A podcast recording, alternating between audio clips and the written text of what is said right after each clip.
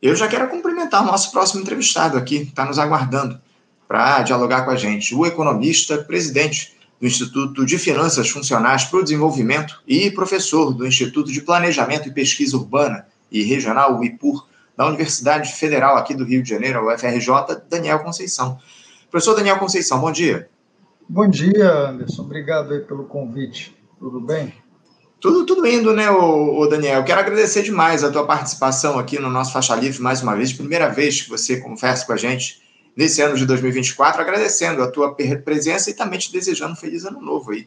Que a gente consiga estabelecer bons diálogos no nosso programa e analisar o que se coloca diante da situação da economia no Brasil, Guilherme. Por quê, ô Daniel? Porque a, a equipe econômica do presidente Lula tem aí nesse ano de 2024, Daniel, um, um ano de provações, eu diria provações a respeito das escolhas ousadas que foram feitas no ano passado, usadas evidentemente para os interesses da classe trabalhadora, né? Porque confiar em um novo teto de gastos, estabelecer uma meta de déficit fiscal zero não é algo que se pensa aí para uma gestão que se coloca como de reconstrução nacional. Eu não vou me alongar muito aqui, não vou enrolar nessa introdução, não, Daniel, porque eu queria ouvir logo a tua opinião sobre o que nós podemos esperar dessas apostas aí que o Fernando Haddad fez para esse ano, né? O Lula andou dizendo que 2024 é um ano de colheita, né? Para a gente colher o que foi plantado lá em 2023. Você vê possibilidade de dar certo tudo isso, o Daniel, considerando o enorme abismo social que há no nosso país e o ritmo lento com que a nossa economia tem reagido? Essas alternativas foram encontradas lá pela equipe econômica para 2024, o arcabouço fiscal, a meta de déficit zero, eh, trazem boas alternativas ou boas eh, perspectivas para o Brasil ao longo desse ano? Não trazem, não, Anderson. Na verdade, é, o que o governo acabou fazendo foi se autossabotando com esses compromissos absolutamente desnecessários, né? que a equipe econômica escolheu é, é, estabelecer como prioridades. Né? Na verdade, hoje, todas as outras políticas desse governo, a reconstrução do país, né, depois do, da tragédia que foi é, o governo anterior, ela vai acabar, né? não, não, digo nem pode acabar, ela vai acabar inviabilizada por, essas, por esses compromissos. Né? Compromissos com uma suposta responsabilidade fiscal, com a estabilização da dívida pública como fração do PIB. Isso tudo que são compromissos é, extremamente difíceis de obter desnecessários. São imposições, na verdade, é, que o discurso ultraliberal acabou fazendo para esse governo, e esse governo engoliu de maneira acrítica, né? num momento até que é, saía fortalecido da experiência mundial né, com a pandemia. A pandemia provou para o mundo que a, a doutrina da austeridade fiscal era estúpida, era desnecessária, era incompatível com a, a realidade das nossas economias monetárias. Nossas economias monetárias são economias em que governos gastam criando moeda. Isso sempre acontece. E aí o debate sobre o tamanho do gasto do governo, ele se torna muito diferente, ou deveria ser muito diferente do que acaba acontecendo. A gente fala sobre o tamanho do gasto do governo como se o governo precisasse arrumar dinheiro para gastar. É a gente sempre fez assim, né? Eu aprendi que as coisas eram assim. Todo mundo, todos os economistas até hoje, a grande maioria dos economistas acha que é assim que funciona. Não é assim que funciona. A pandemia provou que o governo gasta criando moeda. E aí, para chegar no tamanho ideal, ele tem que identificar os limites que a realidade impõe a ele. Né? Então, não é necessariamente uma questão de tenho que arrumar dinheiro para gastar, mas se eu gastar, o que vai acontecer? Né? E na pandemia a gente descobriu que não só era necessário, mas era possível gastar muito mais do que aquele resultado da arrecadação permitiria. Porque não é assim que o governo precisa calcular o tamanho do seu gasto. E a gente gastou para caramba para salvar o mundo da pandemia. Então, essa experiência deveria ter informado para os economistas que tudo que a gente dizia sobre é, finanças públicas era mentiroso era errado, a gente aprendeu, vamos mudar. Né? E os economistas progressistas aproveitaram esse espaço para disputar o debate sobre tamanho do gasto público e dizer: olha, esse teto dos gastos que o Michel Temer inventou depois do seu golpe bem dado é mentiroso, é, é baseado em premissas mentirosas e é desnecessário e é ruim para a economia brasileira. Vamos derrubá-lo. Né? Não só isso, mas reconheceu que para que a economia brasileira começasse a reagir né, a todo aquele impacto negativo que não só a pandemia, mas o próprio governo é, horroroso que, que nos antecedeu produziu, aquele, aquela herança podre né, que a economia brasileira precisava superar, é, é, exigia um gasto muito maior do que seria cabível dentro da, da lógica do teto de gasto, dentro da lógica da austeridade em que o governo precisa ficar preocupado com a estabilização da sua dívida. Então, vamos gastar o que precisamos gastar. Veio a PEC da transição, né, em, em que, inclusive, o Congresso se mostrou bastante simpático a essa ideia, porque para o Congresso, na verdade, o que é importante ali, a gente percebe, é um cálculo político. Né? A parte difícil do Congresso, que não tem compromisso com a reconstrução do país, tem compromisso com o seu próprio sucesso do projeto político individual. Né? Vamos falar Centrão. Centrão quer o quê? Quer se eternizar é, sendo eleito. Né? Então, é, o que, que você precisa oferecer para ele? Sucesso nas suas iniciativas para que ele se mantenha viável politicamente. E isso também exige generosidade nos gastos. Aliás, é por isso que o Centrão alardeia, né, anuncia o seu compromisso com a responsabilidade fiscal, mas pressiona o governo de maneira agressiva e com sucesso para que as emendas é, sigam sendo disponibilizadas para si sem nenhuma restrição. Né? Então, o gasto que fica a cargo da, da, daqueles congressistas, que, que vai beneficiar politicamente o Centrão, é esse não sofre nenhuma restrição. O que vai sofrer restrição são os gastos primários do governo federal para reconstruir o país e que eram necessários para o governo se manter popular. Né? Então, o cálculo político também está dado ali numa disputa entre essa direita mais pragmática né, do Centrão e o, o, o, governo federal, em que os dois estão disputando, principalmente nesse ano de eleição, sucesso das suas propostas econômicas e o Centrão já saiu na frente já garantiu que para os gastos dele não vai faltar nada. Para as suas intervenções ali locais, com obras eleitoreiras, isso não falta. Mas para as políticas públicas que realmente beneficiam o povo brasileiro, isso vai faltar muito. E aí é que está o problema, porque não vai faltar pouco, vai faltar muito. Né? A, a, o, o compromisso com a meta de. E aí não é nem só o, o, novo teto de gastos que foi inventado por essa equipe econômica confusa, né?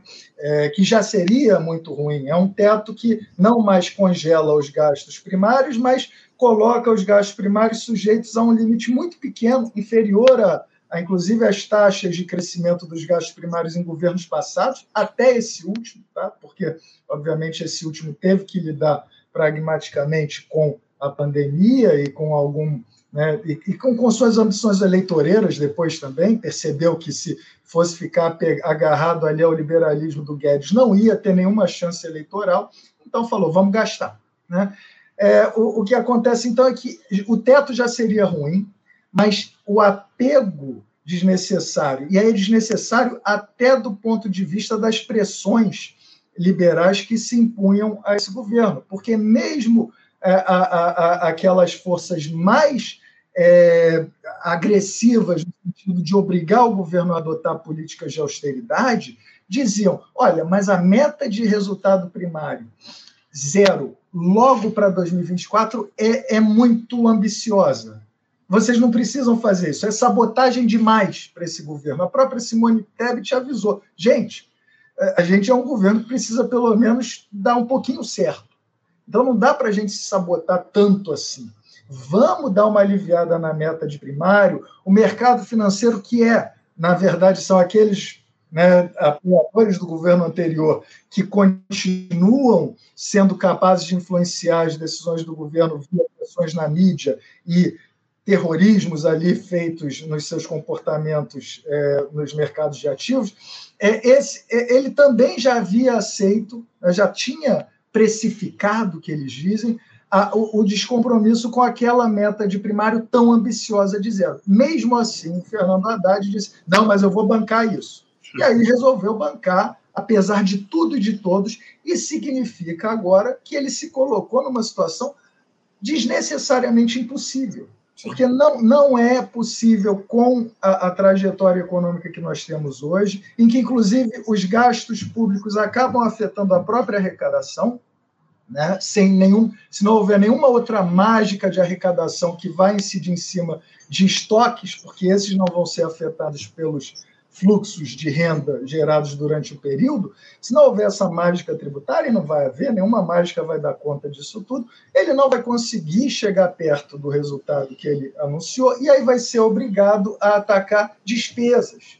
E aí a gente vai ver aqueles mesmos contingenciamentos horrorosos que inviabilizavam o funcionamento do, do, do governo brasileiro em anos passados, né, em anos é, recentes de é, ataque liberal, mas agora dentro de um governo de reconstrução supostamente progressista. Isso é que é tão triste, né? porque não foi, não foi algo que foi imposto de fora para dentro, foi um governo que, preocupado com as pressões dos liberais sobre si, acabou dizendo: não, deixa que eu amarro as minhas mãos sozinho, deixa que eu coloco essa algema sozinho, e aí a gente vai viver as consequências é isso, vamos viver as consequências, como você muito bem colocou, né, o, o Daniel? Eu, eu tenho pleno acordo com o que você disse aqui para a gente. Parece que o Centrão e esse movimento de acordo com o cálculo político aqui no nosso país está mais do que claro, bem como parece que o governo federal esqueceu que no final do ano de 2022 foi aprovada aquela PEC da transição que deu aí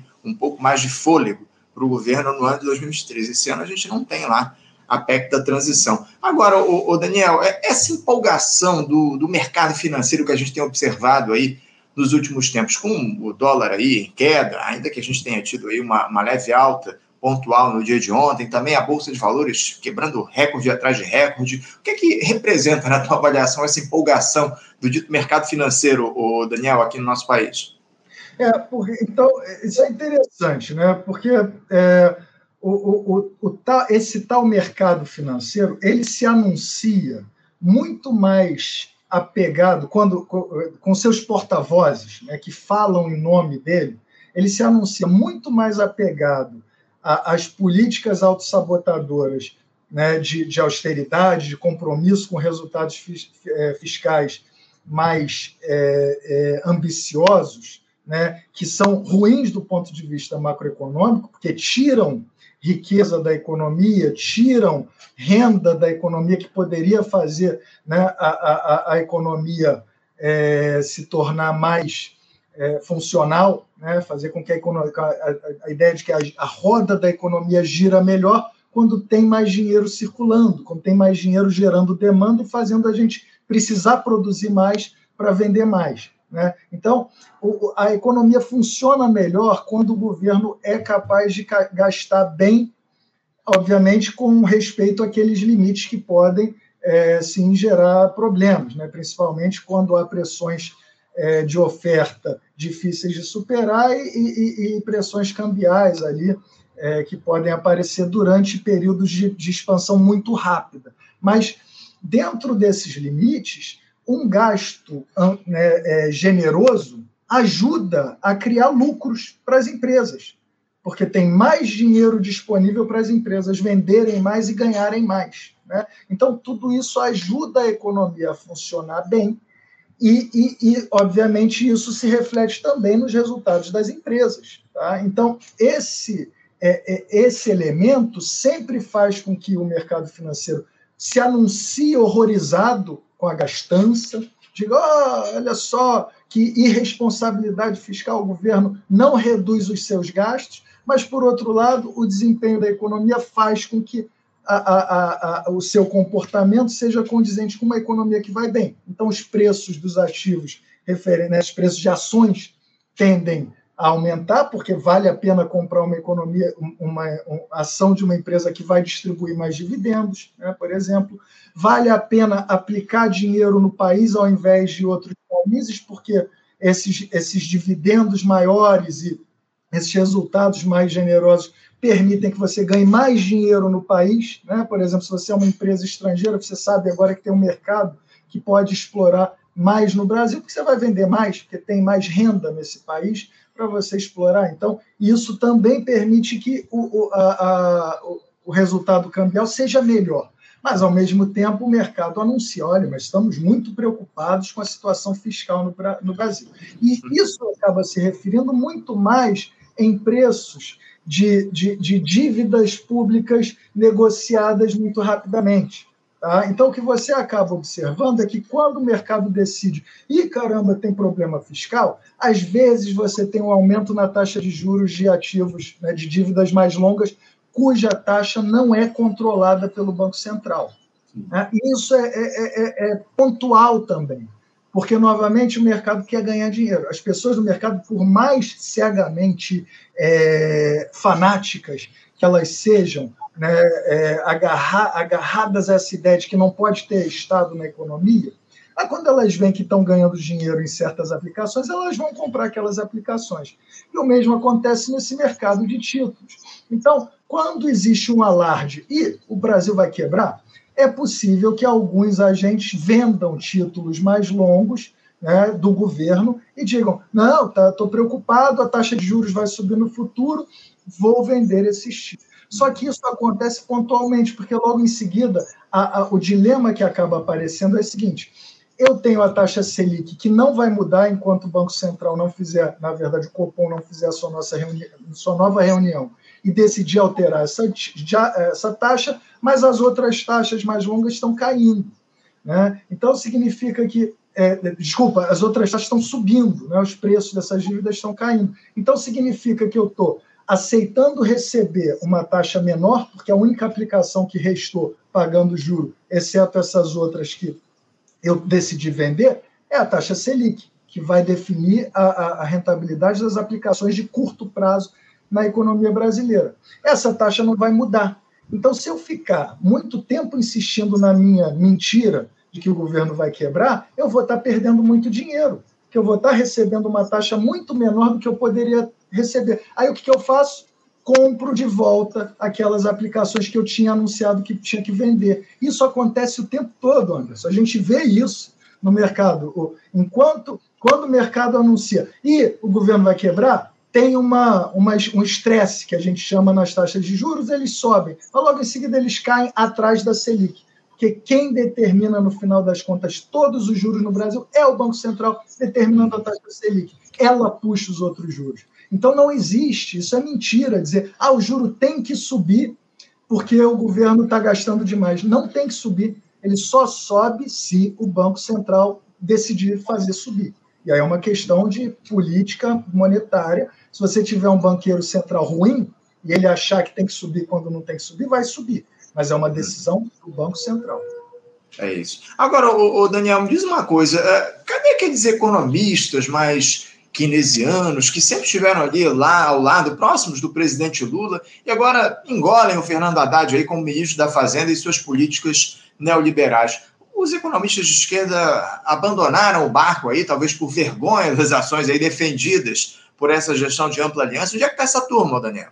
É, bom, tem uma turma né, que, é, é, da qual eu sou mais próximo, que segue tentando avisar né, é, que vai dar problema, tentando se manter fiel a, a, a, ao que considera verdadeiro, né, uma honestidade intelectual que a gente acha que não pode abrir mão, é, e essa turma acaba marginalizada, mesmo porque os espaços são poucos. Você, inclusive, está dando um espaço aí legal para que a gente possa fazer essas denúncias, mas esses espaços são muito raros, e, obviamente, espaços mais né, é, é, privilegiados, como né, Globo News e o Caramba 4, essas coisas são totalmente fechadas para os economistas que dizem o que a gente diz. E aí existe aquela turma que, durante a pandemia, se sentiu fortalecido o suficiente para falar umas verdades que eram, é, até então, difíceis de ser bancadas dentro do debate econômico e reconheceu que o governo. São, são algumas coisas básicas, tá, Anderson? Que se a gente seguir fingindo que são mentira, a gente não vai vencer essa disputa para que as políticas do governo sejam funcionais para o bem da população. Que é o seguinte: o real e em outros países outras moedas estatais são dívidas públicas tão dívidas públicas quanto os títulos públicos que o governo, que o Tesouro vende. O real é uma dívida pública. Significa que se o governo não introduzir o real na economia, ninguém vai ter reais para fazer nada, inclusive pagar impostos. Né? Então, os impostos é, não tem como ser operações de financiamento para o governo, porque isso é logicamente absurdo. Né? Como é que o criador daquilo que a gente usa para pagar impostos pode receber aquilo antes de gastar? Isso é, é, é absurdo e a gente tem que reconhecer isso. Impostos não financiam os gastos do governo. Isso é uma verdade lógica. Né? É, é, é, semanticamente inquestionável, não chega nem a ser uma teoria. É um fato que a gente tem que trazer para o debate. E isso muda tudo. Porque se o governo não precisa e não tem como contar com os impostos para fazer os seus pagamentos, para o que, que os impostos estão fazendo hoje como condicionantes da, da, da capacidade de pagar do governo? Eles são condicionantes puramente legais, arbitrários. Significa que o governo decidiu. A gente precisa ter um resultadozinho de, de arrecadação antes de poder gastar porque já existe é, dinheiro na economia que a gente pode tirar para depois fazer pagamentos. Né? Mas isso é uma questão. É, é, a gente poderia usar outras arbitrariedades. A gente podia falar o seguinte: olha, antes do governo gastar, o presidente vai ter que fazer mil polichinelos. É uma arbitrariedade que a gente inventou. Só que é uma arbitrariedade desnecessária, porque não existe nada que faça o governo descobrir o tamanho dos pagamentos que ele precisa fazer é, que sejam mais compatíveis com o bom funcionamento da economia se ele olhar para a arrecadação. Na verdade, o que acaba acontecendo, e é um ponto interessante, é que o inverso acontece. Quando o governo gasta menos, ele acaba se frustrando naqueles objetivos de arrecadação, porque a arrecadação, sim, acaba refletindo o que o governo faz com os seus gastos. E aí você acaba entrando naquela situação do cachorro correndo atrás do rabo, que é o que a gente vai enfrentar. Né? O governo diz: eu tenho que arrecadar mais para gastar mais, então não vou gastar, vou cortar os meus gastos. Quando o governo faz isso, esse corte dos gastos acaba afetando a renda dos pagadores de impostos e fazendo com que a arrecadação seja frustrante. Aí o governo fala: ih, caramba, tenho que cortar mais gastos ainda. Olha só que horror né, o ciclo que a gente acaba criando. Então, o que deveria ser feito é o que é a verdade. O governo identifica o tamanho dos seus gastos a partir do que cabe bem na economia e faz. Porque todo gasto autorizado legalmente pode ser feito porque o governo gasta criando moeda. Então, se tiver autorizado, vai ser feito.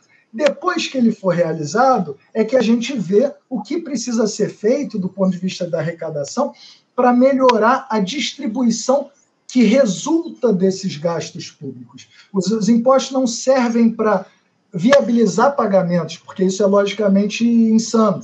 Né? O governo é o criador da moeda que a gente usa para pagar impostos, mas os impostos têm serventia para afetar a distribuição e, e para, inclusive, introduzir né, incentivos diferenciados para atividades econômicas a partir daquela renda que foi criada pelos gastos. Então, é para isso que a gente tinha que olhar para os impostos, não como uma forma de viabilizar políticas públicas, porque se a gente fizer isso, a gente sempre vai ser derrotado. Porque imagina só um, uma situação limite, uma economia muito pobre, muito, muito pobre, onde ninguém tem dinheiro para pagar impostos. Significa que essa economia está fadada, está né, tá condenada ao subdesenvolvimento. Se ninguém tem dinheiro para pagar impostos e o governo só pode gastar dinheiro se ele arrecadar impostos, acabou. A gente pode desistir dessa economia como viável para se desenvolver, porque eu não tenho mais de onde tirar dinheiro para realizar políticas públicas e para fazer com que essa economia comece a ter renda para que a roda comece a girar. Né? Então, a gente desistiria. E não é assim que funciona. Na verdade, o que a gente entendeu, e, e, sabe que ocorre é que o governo gasta, esse dinheiro passa a ser disponível para as pessoas, que podem agora, inclusive, pagar impostos, o que significaria destruir o dinheiro novamente, mas podem também realizar gastos entre si e, a partir daí, fazer com que a economia possa gerar mais bens e serviços, que é, no final das contas, o que a gente quer. É isso. Daniel, eu ainda queria tratar contigo a respeito daquela, daquela queda de braços entre o governo e o Congresso em relação à desoneração dos 17 setores da economia. Enfim, o presidente da República publicou lá uma medida provisória que desonera, aliás, que reonera esses setores depois do Congresso vetar, aliás, do Congresso derrubar os vetos do Lula em relação à prorrogação dessa desoneração, mas infelizmente eu estou com meu tempo mais do que esgotado, a gente vai ter que deixar isso é. para uma próxima oportunidade. Eu quero, acima de tudo, te agradecer a tua presença aqui no Faixa Livre. Obrigado por você, mais uma vez, dialogar com a gente aqui no nosso programa e manter aqui uh, os microfones abertos para a gente fazer esse diálogo ao longo de 2024 no Faixa Livre. Um feliz ano novo para você e que a gente possa continuar dialogando, mantendo esse espaço aberto para fazer as discussões contigo. Tá bom, Daniel? Valeu, Anderson. Força aí para a gente nesse abraço. É isso. Obrigado. Um abraço forte para você. Até a próxima. Conversamos aqui com Daniel Conceição. Daniel Conceição, que é economista, presidente do Instituto de Finanças Funcionais para o Desenvolvimento e professor do Instituto de Planejamento e Pesquisa Urbana e Regional, o IPUR, da Universidade Federal do Rio de Janeiro, a UFRJ, falando aí sobre os rumos da nossa economia para 2024, enfim, um assunto fundamental para a gente tratar aqui no nosso programa. A economia, vocês sabem bem que é um tema que está sempre aqui nos debates do nosso Faixa Livre. Inclusive, falar nisso, aproveitando, o debate da próxima sexta-feira vai se dar justamente nesse sentido. Vamos falar sobre economia aqui na sexta-feira, no nosso programa, os rumos da economia, das políticas econômicas do governo Lula ao longo de 2024. Fiquem atentos aí ao nosso tradicional debate de sexta-feira. Você, ouvinte do Faixa Livre, pode ajudar a mantê-lo no ar. Faça sua contribuição diretamente na conta do Banco Itaú agência 6157, conta corrente 99360, dígito 8. Esta conta encontra-se em nome do Sindicato dos Professores do Município do Rio de Janeiro e região, o Simpro Rio, uma das nossas entidades patrocinadoras, mas seus recursos são destinados exclusivamente para o financiamento do nosso programa. Você pode fazer sua doação de qualquer valor, utilizando também a nossa chave Pix, que é ouvinte@programafaixalivre.com.br. Sua contribuição é fundamental para a manutenção desta trincheira progressista no ar.